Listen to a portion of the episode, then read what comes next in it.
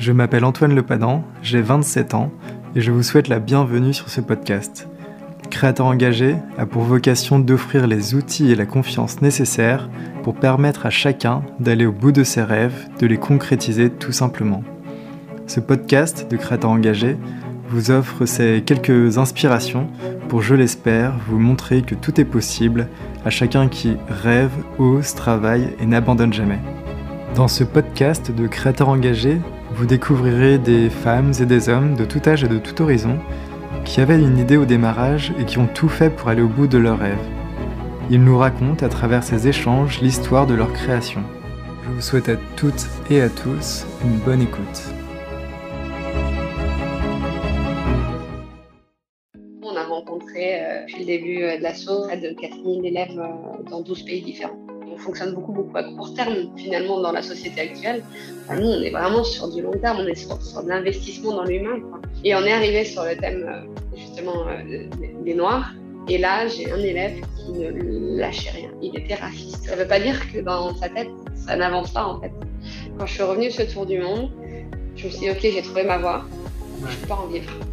Parce qu'un président d'association ne peut pas être salarié. Alors on n'est plus sur une association d'intérêt général. On est parti à 10 dans chacun des pays on a rencontré 1300 enfants pour les sensibiliser euh, au patrimoine musical et au dialogue entre eux. Donc l'objectif, la mission de l'association, euh, c'est de sensibiliser au dialogue entre les cultures.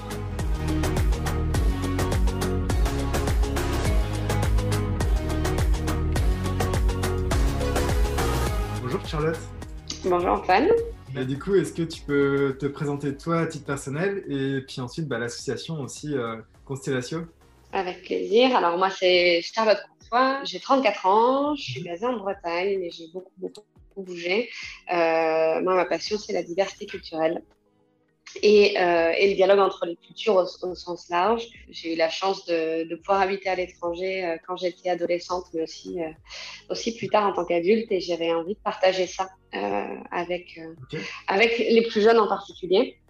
J'ai une formation à la base d'école de commerce. Mhm. Euh, internationale. J'ai fait mes études euh, en partie en France, à Reims et en partie euh, à Madrid.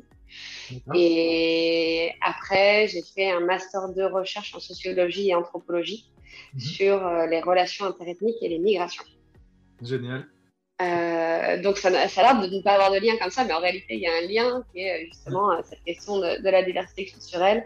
Mhm. Parce qu'au départ, moi ce que je voulais faire, c'était travailler sur la gestion de la diversité dans l'entreprise. Et puis finalement, euh, j'ai pris un, autre, un autre chemin plus personnel, euh, en tout cas plus, euh, on va dire, imaginé et construit par moi-même. je suis pas très fan des cases.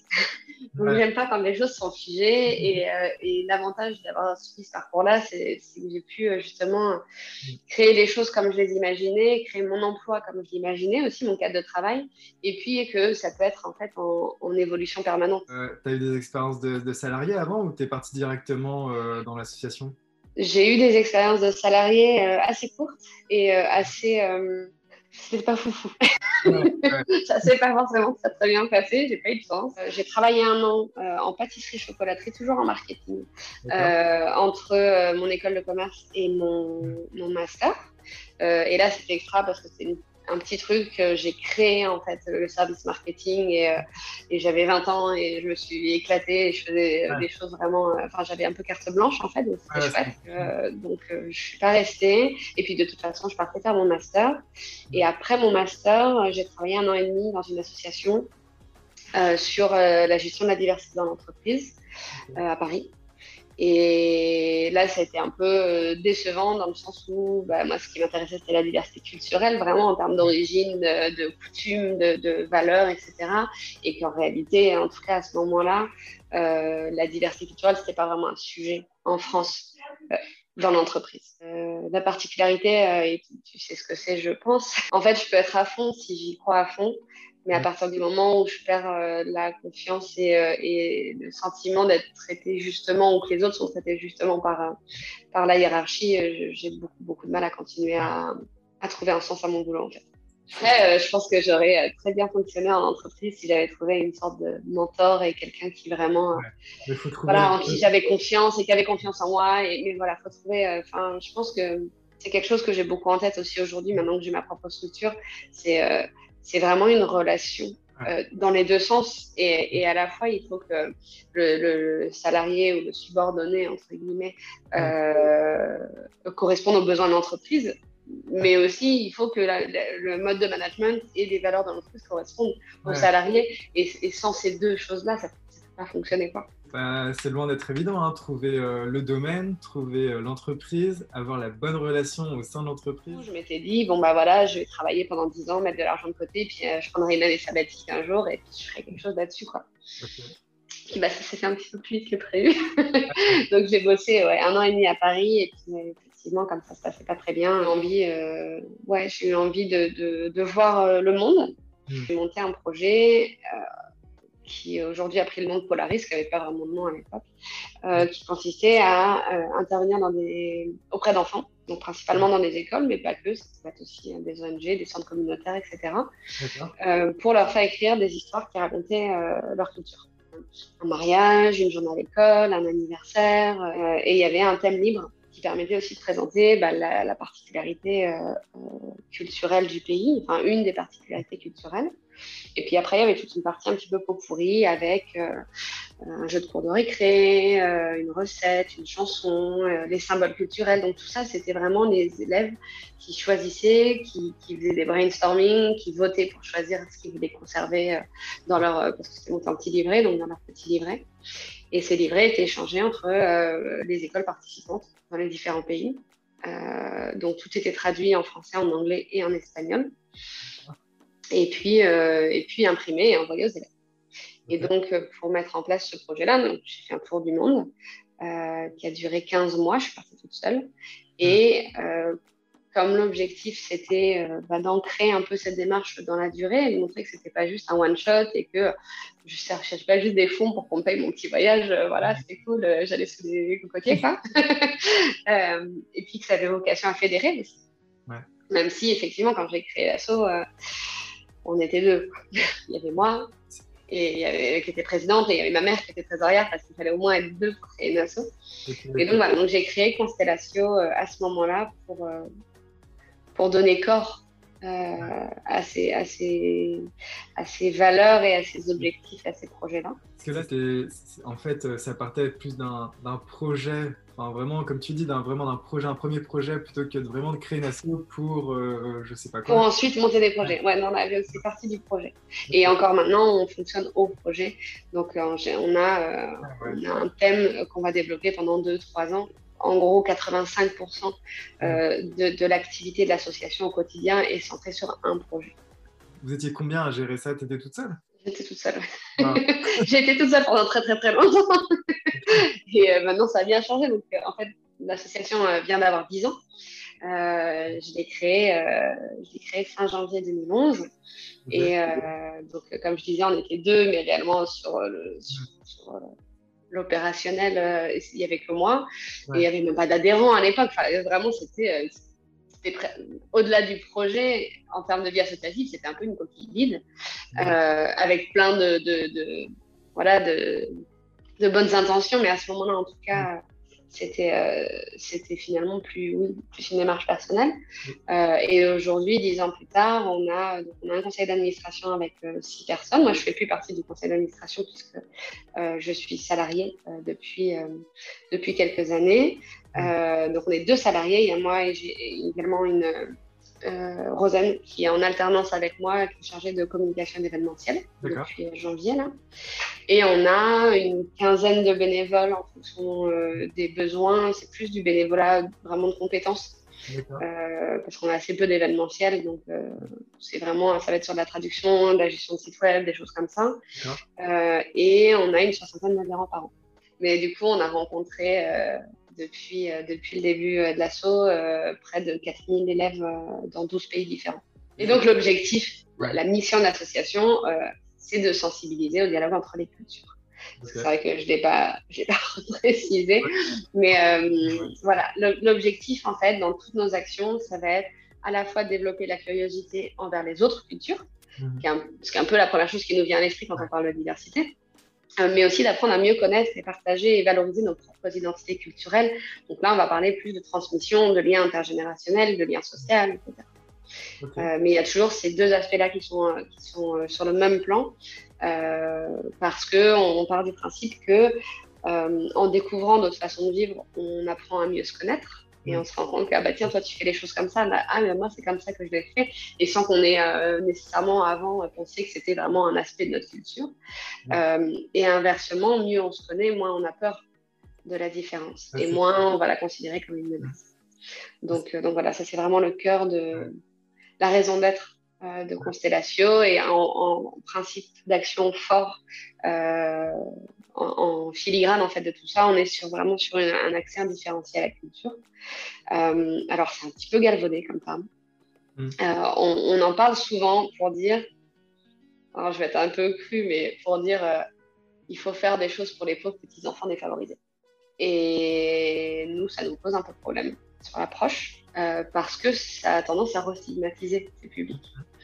Euh, donc nous, on intervient aussi bien euh, auprès euh, d'écoles privées que d'écoles publiques, que d'orphelinats, que d'hôpitaux pour enfants, dans les bidonvilles du Cap, que en plein cœur de Mexico City, où en fait on, met vraiment tous les bénéficiaires de l'association et tous ces, ces, enfants et ces jeunes au même niveau. C'est vraiment important parce que je, je trouve que c'est un vrai problème notamment euh, dans le milieu culturel, mais pas uniquement, euh, en tout cas en termes de recherche de financement, que ce soit par rapport aux liens avec euh, les pouvoirs publics, mais aussi et surtout avec les fondations. Il y a une vraie question autour de la stigmatisation de ces publics fragilisés, et, nous, notre approche, c'est de les mettre au même niveau. Et de la même manière, l'autre grande question, c'est l'impact. On nous demande des études d'impact, etc. Bah, nous, on est sur un sujet qui est, clairement, on sème des graines Mm-hmm. Euh, on, parle de transmission de, valeurs, de, façon d'appréhender le monde, de construire ses opinions, et, ça, ça se voit pas dans l'instant. On lance un une bouteille à la mer en se disant, euh, bah voilà, on, compte sur le fait que, cette graine, elle va pousser, et on est aussi conscient du fait que pour qu'une graine pousse, il faut certes la semer, mais il faut également de l'eau, du soleil, et il y a des éléments extérieurs euh, qui sont totalement indépendants de notre volonté.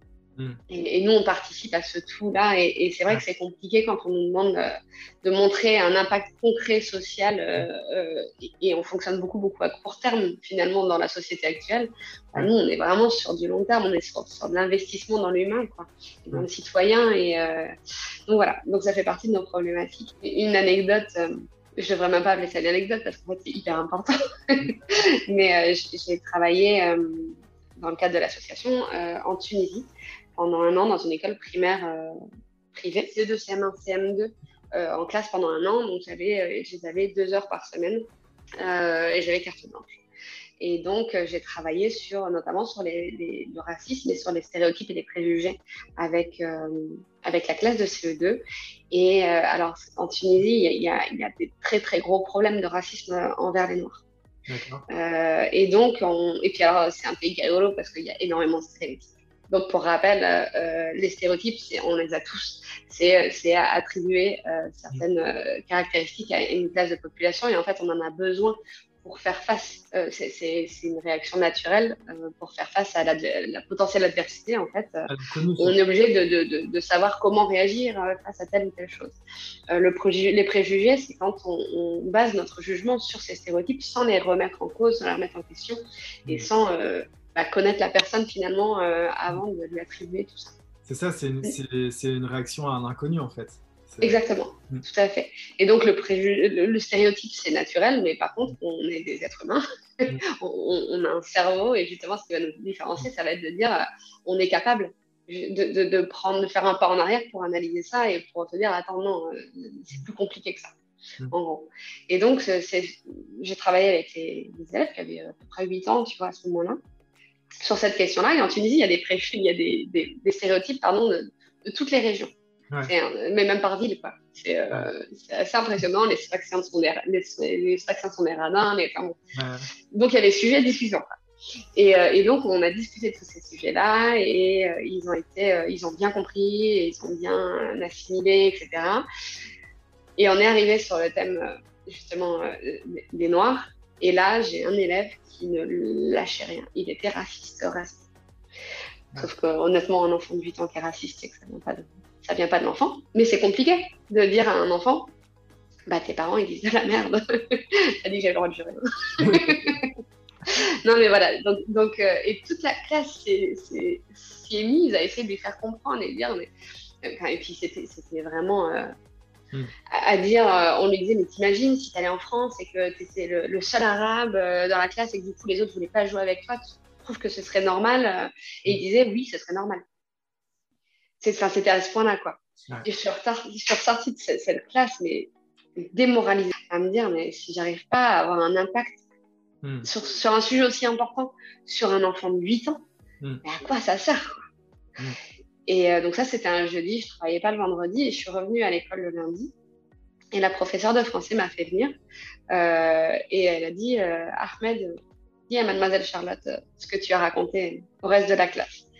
Et là, il me dit, bah, en fait, dans la résidence dans laquelle j'habite, il y a un gardien euh, et, il m'a proposé de jouer au ballon avec lui ce week-end, mais il était noir. Et j'ai dit oui. Ah, et, en fait, et en fait, il était gentil. Et là, encore à raconter maintenant, j'en ai, enfin, voilà, j'en ai des, ah, frissons, quoi. Mais c'est, euh, donc voilà, là, j'ai eu la chance d'avoir ce retour-là, mais j'aurais pu aussi bien ne pas l'avoir du tout. Mm. Et ça ne veut pas dire que dans sa tête, ça n'avance pas, en fait. donc, il y, a, y, a le moment où voilà, il est confronté à l'information, entre guillemets, et mm. après, il se passe la nuit, enfin voilà, il, réfléchit là-dessus inconsciemment et, ça, ça, évolue. Et c'est confronté à une réalité, à un quotidien, et du coup, il fait des liens. Et, puis, il faut vraiment dire qu'on sous-estime euh, l'impact en termes d'éducation qu'ont les enfants sur leurs parents. Donc, tu t'es lancé au tout début, euh, donc euh, seul, tu disais.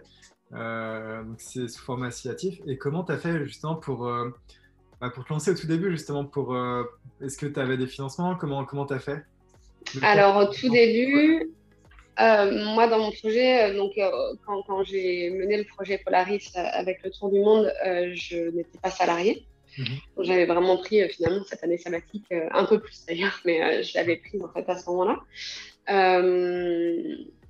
donc en fait, j'avais un budget prévisionnel qui concernait uniquement les dépenses de cette année-là, avec euh, calculer quand même, tu vois, euh, nourriture, hébergement, euh, dans les cas où il fallait un, hébergement, mais généralement, je me faisais, je me faisais héberger sur place dans les familles, etc. et puis, il y avait la partie, la partie graphisme délivré et impression délivrée, et l'envoi, évidemment. donc voilà, c'était vraiment purement du, projet et bah, du coup forcément beaucoup de frais de déplacement parce qu'en fait comme on est sur un sujet qui est euh, immatériel j'avais pas besoin de grand chose comme matériel pour intervenir dans les classes. C'était vraiment un billet d'avion hébergement nourriture. Donc en fait moi j'ai lancé le projet au départ parce que j'ai découvert qu'il y avait des bourses pour les projets de jeunes. Euh, alors, je crois qu'à l'époque, ça devait être des filles jeunes ou des clics jeunes ou un truc comme ça. Euh, et donc, je m'étais dit, mais en fait, ce projet, je suis pas obligée d'attendre 10 ans comme je disais tout à l'heure. Euh, bon, au final, j'ai pas eu ces bourses. Mais en fait, ce qui se passe, c'est que du coup, en découvrant les bourses, en montant un dossier de bourse, bah, tu concrétises la chose. Euh, tu vois, à partir du moment, et moi, je le dis à beaucoup de porteurs de projets, c'est écrit. Parce qu'en fait, à partir du moment où tu commences à mettre à plat, c'est beaucoup plus difficile de faire marche arrière, en fait. Et puis tu te rends compte de, des questions qu'on pourrait te poser, des endroits où il y a euh, des creux, euh, rien, bourse ou pas bourse. Euh, tu es obligé de trouver des financements euh, variés. Tu, nulle part, tu trouveras un financement euh, qui va prendre en charge. C'est clair. Et donc, bah, j'ai démarché en parallèle pour des subventions. j'ai fait une campagne de financement participatif à l'époque sur KissKissBankBank. Bank. Et puis finalement, bah, j'ai donc j'ai pas eu la bourse, mais par contre, j'ai eu mes... quand, je regarde en arrière, je me dis j'ai eu vraiment beaucoup de chance que j'ai été financée par une fondation d'entreprise. Je rentrais même pas totalement dans les, dans, dans les cases sur leur statut, et, euh, mais ils ont eu un coup de cœur pour le projet. Trop bien. Et donc, ils ont soutenu, ils ont quand même pris en charge la moitié du budget. Donc, un budget global de, euh, de mémoire 22 000 euros. Euh, et donc, ils ont, ils ont pris en charge plus de 10 000 euros. Notamment le graphisme délivré hein, sous forme de mécénat de compétences. C'était bon, quoi, je pouvais y aller. Et, moi, j'avais mis de l'argent de côté aussi, pas mal. J'ai dû, apporter peut-être 7 000 euros de, de ma poche. Euh, plus les. Euh, j'ai dû collecter 2000 euros sur Ulule, euh, quelques subventions, quelques dons, enfin voilà. Et, et c'est comme ça que ça s'est fait. trop bien. Et pour les, pour les fondations, juste pour creuser un peu plus, tu enfin, avais ton dossier que tu avais déjà préparé pour la bourse, mais que tu as utilisé différemment du coup. Et, hop, tu l'as présenté à un listing que tu avais de, de fondations, d'entreprises, de Ouais, et encore, c'est compliqué parce que quand tu n'as pas des contacts dans le domaine, euh, généralement, tu n'as pas des contacts directs des fondations, tu es obligé d'attendre des appels à projets, etc. Et euh, bah, ce qui avait fonctionné, et ce fonctionne toujours pour nous, c'est qu'en fait, il y a des fondations, il y en a de plus en plus d'ailleurs, qui ont euh, des appels à projets euh, collaborateurs. Donc, en fait, ce sont les collaborateurs qui viennent présenter les associations dans lesquelles ils sont impliqués mmh. euh, ou qui soutiennent, ou voilà. Et donc là, ça a été présenté par effectivement une collaboratrice euh, de l'entreprise et c'est comme ça que ça s'est fait. Et encore aujourd'hui, finalement, nous, dans nos recherches de fonds, ce qui fonctionne le mieux, c'est ça. Ouais. Ce sont les gens qui, qui, auprès de leur boîte, disent Regardez, il y a cet assaut, euh, moi je suis impliqué dedans, j'y crois, il faut les soutenir. Et vous avez quoi d'autre aujourd'hui comme source de financement? Enfin, comment vous fonctionnez aujourd'hui par rapport à ce moment-là? Bah, c'est toujours un peu pareil. C'est que ça s'est développé en fait, donc je vais pas mentir, très compliqué euh, financièrement. Déjà, monter euh, une structure, c'est mm. compliqué. Une structure associative, euh, clairement, ça rajoute une couche de difficulté parce qu'en plus, il y a de moins en moins de financement public, etc., pour les associations. Et en plus de ça, une association culturelle. donc, on est sur des sujets qui, voilà, qui sont certes connus et, et soutenus, mais de moins en moins. Et en plus, en termes de financement privé, donc euh, mécénat, fondation, etc., euh, il y a une tendance qui fait que de plus en plus d'entreprises euh, décident de financer des projets qui sont en lien avec leur cœur de métier. Hmm. donc sur la culture, bah, c'est rare, à moins de tomber, voilà, à en avoir Cultura ou, des mm. entreprises comme ça qui, qui bossent vraiment sur la culture, mais c'est quand même une minorité d'entreprises. Et puis, euh, on est beaucoup sur du financement euh, à l'éducation artistique ou à la pratique artistique. Et nous, on est sur du patrimoine culturel immatériel. Quoi. Donc, voilà, on n'est pas du tout, euh, on n'est pas sur ces sujets-là. Et voilà, je disais tout à l'heure que j'aimais pas les cases. Bon, les cases ne m'aiment pas non plus. Hein. Ça ne passe pas, j'arrive pas à rentrer. Euh, c'est systématiquement quand on a un projet euh, des campagnes de financement participatif. Donc, on est passé sur Ulule maintenant, mmh. qui a l'énorme avantage de développer la communauté, de faire parler du projet, d'impliquer les gens, de, de, de ouais, de, de communiquer sur ce qu'on fait.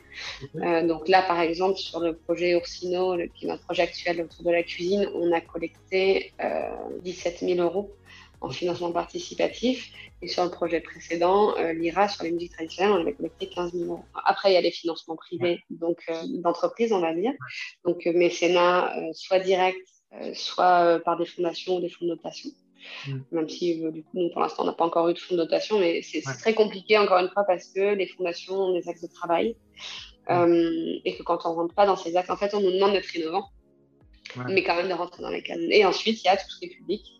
Donc euh, voilà, la ville, le département, la région, qui permet de, prendre en charge une partie des, frais liés aux salariés. Il faut savoir aussi, c'est dans, dans, la recherche de notre, un autre obstacle, c'est qu'en général, les financeurs veulent financer le projet en tant que tel, donc l'opérationnel, le matériel, euh, et pas les frais de fonctionnement. Sauf qu'en fait, bah, un projet, il peut pas vivre sans qu'il y ait une personne salariée derrière, ou alors pas au même niveau, une personne salariée, euh, des frais de déplacement. Mais en fait, ça fait partie du truc. Donc, c'est très difficile d'obtenir un financement qui soit vraiment euh, fléché sur les frais de fonctionnement. je vous dis un, élément important qui est, en fait, on mène des ateliers pédagogiques qui sont facturés, qui sont commandés euh, par des structures, des écoles, des MJC, euh, des lycées français à l'étranger, etc. Euh, ça, ainsi que la vente. On a publié un livre dans le cadre de notre projet précédent, mmh. qui s'appelle Le fabuleux voyage d'Arwen. Et pareil, la vente, la vente du livre permet Ça, c'est le livre qu'on a publié dans le cadre du projet LIRA sur les musiques traditionnelles, qui s'appelle Le fabuleux voyage d'Arwen. On a eu la chance d'avoir un super partenariat avec l'éditeur qui a accepté qu'on en achète un certain nombre à prix coûtant. Est-ce que tu peux aussi me réexpliquer un petit peu l'organisation euh, de l'association Parce que comme tu disais au début, bah, tu étais toute seule, tu avais euh, inclus ta, maman au projet en tant que trésorière. Et, euh, comment ça a évolué bah, quand l'association a, grandi au fur et à mesure? L'organisation était différente. Toi, du coup, tu dois laisser la main un petit peu à l'association. Tu peux nous expliquer un petit peu tout ça, plus le fait que tu passes salarié il y a vraiment eu un moment charnière dans l'association. Donc, donc j'ai créé l'association en 2011. On était deux pendant plusieurs années, il n'y avait même pas d'adhérents. Moi, ça a été un peu dur parce que euh, quand je suis revenue ce tour du monde, Je me suis dit, ok, j'ai trouvé ma voie, je ne peux pas en vivre. Parce qu'un président d'association ne peut pas être salarié. Ou alors on est plus sur une association d'intérêt général, enfin en tout cas une association euh, à but non lucratif. On passe sur une association éventuellement euh, commerciale. Je suis partie un an en Tunisie où j'ai travaillé effectivement dans une école primaire et je suis revenue en France et je voulais faire autre chose. Je voulais faire un doctorat. Donc j'avais été acceptée dans une université. Et j'avais fait des demandes de bourse, mais il y avait plusieurs mois euh, d'attente avant d'avoir de, les réponses. Mm. Et je savais que de toute façon, euh, moi je suis rentrée en France au mois de juin, euh, et de toute façon, la rentrée scolaire, c'était au mois de mars de l'année suivante. Donc je me suis dit, bah, je vais en profiter pour monter un projet. C'est là que j'ai monté le projet l'IRA sur les musiques traditionnelles. Et, et, finalement, je n'ai pas eu euh, les bourses, donc j'ai pas fait de doctorat. Le projet l'IRA s'est super bien passé. Euh, en résumé, euh, c'est un projet qui sensibilise les enfants via à la diversité, via les musiques traditionnelles. Donc j'ai réuni des musiciens bretons, tunisiens et indiens qui jouaient ensemble et avec lesquels j'intervenais dans des écoles. ou enfin voilà, encore une fois, et dans un hôpital pour enfants. Enfin, Et le courant est hyper bien passé entre les musiciens. clairement, les enfants étaient ils étaient, euh, ils étaient vraiment euh, fascinés, passionnés. Enfin voilà, les enseignants pareil. Et euh, moi, j'ai eu la réponse à ce moment-là, comme quoi, comme quoi, j'allais pas, j'allais pas pouvoir faire le doctorat. Et au même moment, j'ai découvert qu'il existait des contrats aidés. donc le contrat aidé, il y en a moins en moins. Hmm. c'est en train de, c'est beau à disparaître. mais c'est donc Pôle Emploi qui prend en charge une partie du salaire pendant un temps donné, donc en général un à deux ans, mm. euh, pour des personnes qui sont éloignées de l'emploi. Donc moi, à ce moment-là, ça faisait deux ans que j'étais au RS. Mm. Et donc, euh, et donc j'étais éligible. Euh, donc en fait, pendant deux ans, je pouvais avoir 95% de mon salaire, 95, 90, 95% je crois de mon salaire qui était pris en charge par Pôle Emploi mais en fait, peut-être que je pourrais en vivre. et donc, euh, donc j'ai quitté la présidence de l'association. J'ai recruté un conseil d'administration parmi mes proches, parmi les personnes qui connaissaient l'asso. Alors, ce qu'il faut savoir, c'est que euh, euh, de, la même manière, pour respecter la gestion désintéressée de l'association, on n'est pas censé avoir de membres de notre famille dans le CA quand on est salarié. D'accord. Euh, dans la jurisprudence, je crois qu'ils acceptent un quart maximum du CA. Euh, mais donc, ça pouvait. Donc, ma mère a quitté également le CA à ce moment-là. Et en fait, je me suis entourée de personnes qui, euh, qui croyaient en projet associatif, qui croyaient en moi. Et bah, en fait, comme c'était que des proches, c'était aussi des personnes qui me faisaient confiance et qui savaient ce que je faisais depuis le début et qui savaient où je voulais aller et, qui voilà. On n'a pas du tout en fait à ce moment-là on n'est pas du tout passé sur un côté hiérarchique. Euh, c'était vraiment euh, un, entre guillemets je sais pas un groupe de confiance euh, voilà de, de, soutien en fait plus que plus qu'une hiérarchie. Donc voilà et en fait au même moment on a ouvert les adhésions. Et donc, c'est là que, bah, voilà, que l'association a commencé à réellement se construire en termes de, communauté. Euh, donc à l'époque, on avait cinq membres du conseil d'administration, maintenant on en a six. Euh, ça devrait évoluer. Et on a de, ouais, de plus en plus d'adhérents, même si ça reste. Euh, voilà, en gros, on est passé de trentaine d'adhérents, une trentaine, quarantaine d'adhérents, et là, on a une soixantaine depuis quelques, années. Donc, donc, voilà comment ça s'est fait. Et donc, en fait, moi, j'étais salariée, ce qui m'a permis de monter le projet LIRA. Mhm. Euh, pendant deux ans. Et à la fin du projet, euh, c'était très très compliqué financièrement, ce projet-là. Euh, entre autres parce que je, me, comme d'habitude, je m'étais lancée dans un truc euh, super ambitieux et bon, qu'on a réussi à faire, hein, mais, mais qui était voilà, qui était très ambitieux pour une structure qui avait encore toutes ses preuves à faire. Hein. Et puis pour moi, qui avait toutes mes preuves à faire également, puisque c'est pas comme si j'avais géré déjà une structure avant de créer mon asso. N'ai jamais fait partie d'une association. Donc, je savais même pas comment ça marchait. je me lance, euh, je me lance dans des choses parce qu'il faut qu'elles soient faites parce que j'ai, voilà, une vision, j'ai, je, me dis, il faut que ça, que ça prenne vie. Et puis, si je connais pas, c'est pas grave, j'apprends et je m'entoure de personnes qui sont expertes ou qui, vont apporter des choses. Et mm. c'est vraiment comme ça que je fonctionne. Mais voilà, ma, ma, force, et je pense la force de beaucoup de porteurs de projets, mm. elle, se trouve là, dans la capacité à, aller chercher l'info, à apprendre, à se challenger, à s'entourer aussi. C'est hyper important. Ça, le projet d'IRA était exceptionnel. Et, euh, donc, on était 10 en tout. Il y avait euh, les six musiciens, donc deux de chaque pays. l'illustratrice du livre, un ingénieur son et un réalisateur et moi. Et donc, on est parti à 10 dans chacun des pays. On a rencontré 1300 enfants euh, pour les sensibiliser euh, euh, au patrimoine musical et au dialogue entre les cultures. Et, on a été rejoint par la comédienne Bérénice Béjot, qui donc en fait j'avais contacté pour qu'elle soit narratrice du livre. Et le courant est tellement bien passé que je lui ai proposé de devenir la marraine du projet Lyra.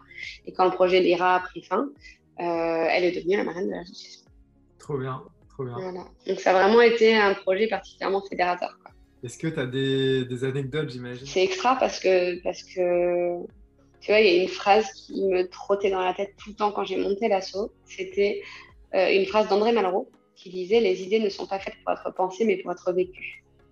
Et donc, il y a, y a, vraiment ce côté-là euh, euh, qui, est, qui est fascinant dans, le, dans le, la position d'entrepreneur. en fait, j'ai toujours pensé que j'étais pas du tout créative parce que j'étais pas artiste.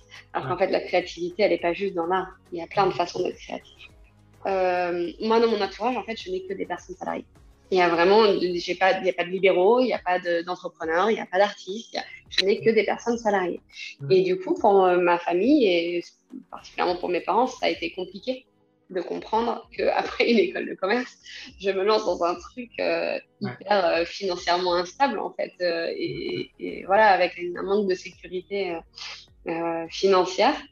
En fait, à partir de cet événement à l'Institut du Monde Arabe, où j'ai eu justement ma famille qui était présente, à partir de ce jour-là, j'ai plus aucune remarque comme ça, et, je pense que ça a été une prise de conscience, mais finalement, à la fois pour eux, pour euh, l'association, les membres de l'association en général et pour moi, que bah ouais, c'était du sérieux. Tu faisais appel à des, à des organismes, à d'autres personnes qui avaient déjà créé des associations euh, pour t'aider? Pas forcément beaucoup de personnes qui avaient créé d'autres associations, même si honnêtement, euh, faites-le.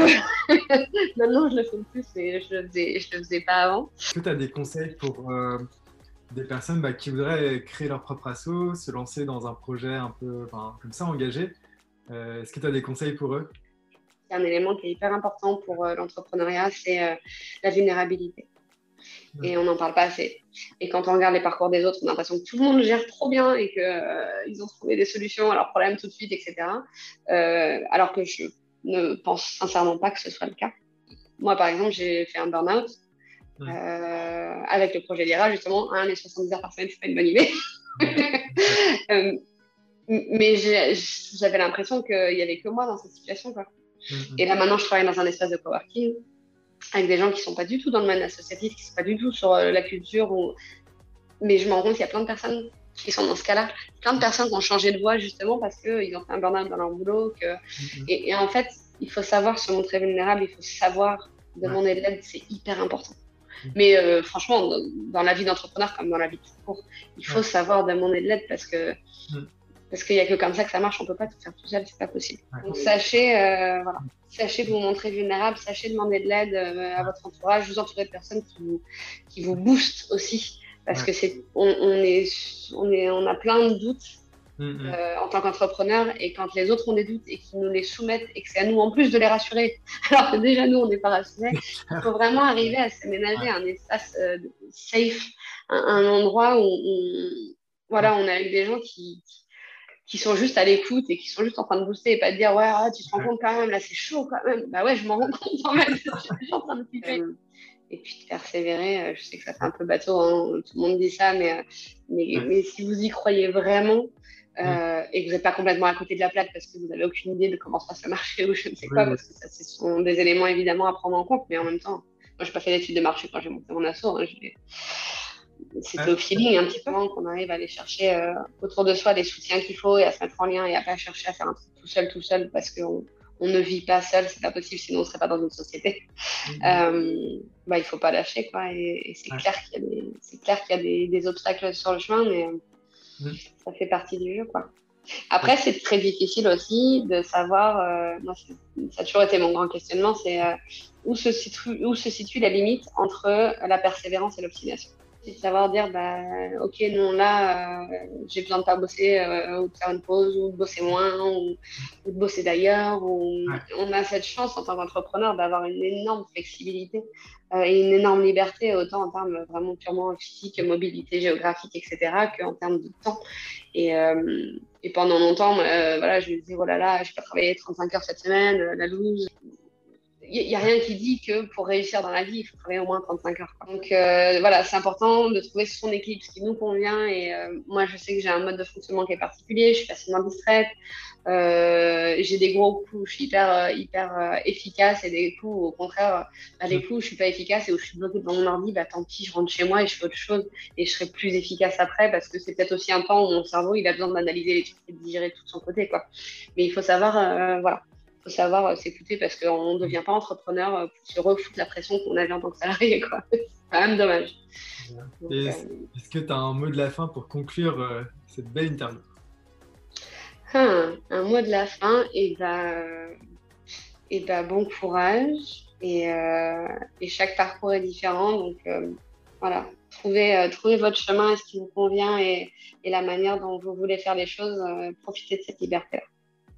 Trop bien. Bah écoute, merci beaucoup Charlotte. Bah avec plaisir.